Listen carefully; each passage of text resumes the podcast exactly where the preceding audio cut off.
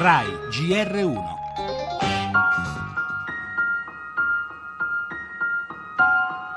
Io sono stata vittima di bullismo dalla prima elementare fino alla terza media. Mi chiamavano Mucca Carolina.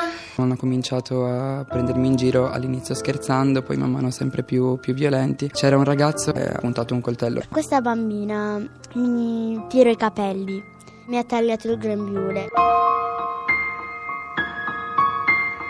Finisce su Facebook la foto del tredicenne di Mugnano, comune alle porte di Napoli, aggredito da cinque coetanei. Ma questa volta a postare l'immagine è stato proprio il papà del ragazzino. So che le immagini, perché oggi siamo nella società delle immagini, colpisce più di ogni altra cosa, quindi sapevo che su quella si sarebbero tutti soffermati. Sono sicuro che non avrebbe mai avuto la stessa risonanza.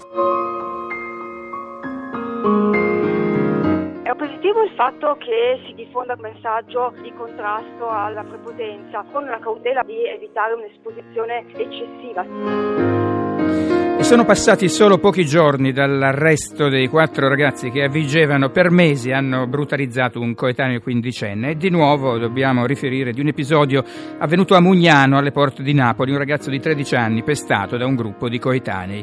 È il bullismo violento, quello delle mani addosso che nelle cronache degli ultimi anni corre parallelo al cosiddetto cyberbullismo, l'offesa, la discriminazione, la persecuzione attraverso i social network.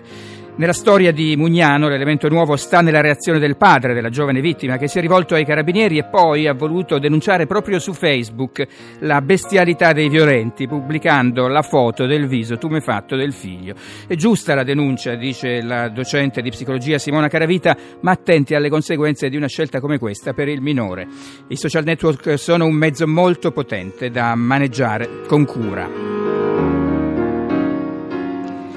E nel nostro giornale gli aggiornamenti sulla sparatoria in aeroporto a Parigi. Ora si indaga per terrorismo, per la politica il caso Genova e le tensioni nei 5 Stelle, la situazione nel centrodestra, il dibattito sulla giustizia. Spazio poi alla cronaca. Oggi il presidente Mattarella sarà a Locri a due giorni dalla giornata in memoria delle vittime innocenti della mafia.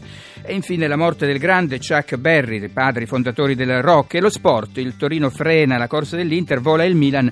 Oggi in campo le altre grandi.